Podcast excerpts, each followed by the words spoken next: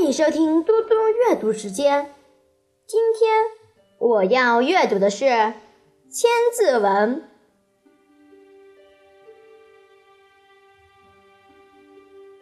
吊民伐罪，周发殷汤，坐朝问道，垂拱平章。为了安抚百姓，周武王姬发和商王成汤讨伐暴君。贤明的君主坐在朝廷上，向大臣们询问治国之道，垂衣拱手，毫不费力就能使天下太平。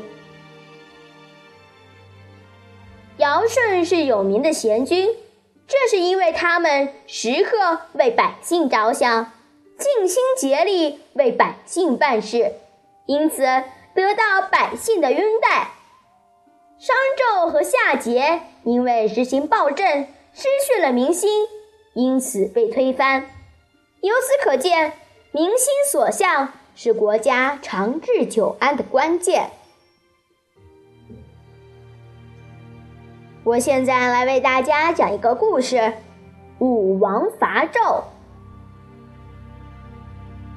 商朝最后一位君主纣是中国历史上有名的暴君。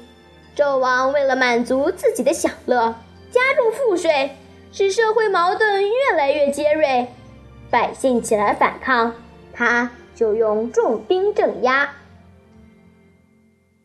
这时，渭河流域的首领周武王姬发联合各个部落，率领军队去攻打纣王所住的朝歌。纣王得到消息后，便把城中的奴隶和战俘组织起来，去迎接周军。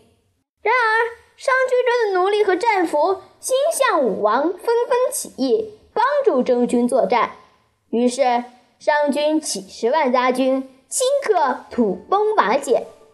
纣王见大势进去，于当天晚上仓皇逃回城中，登上露台自焚而死。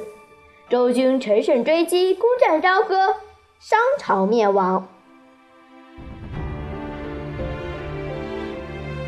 谢谢大家，我们下次再见。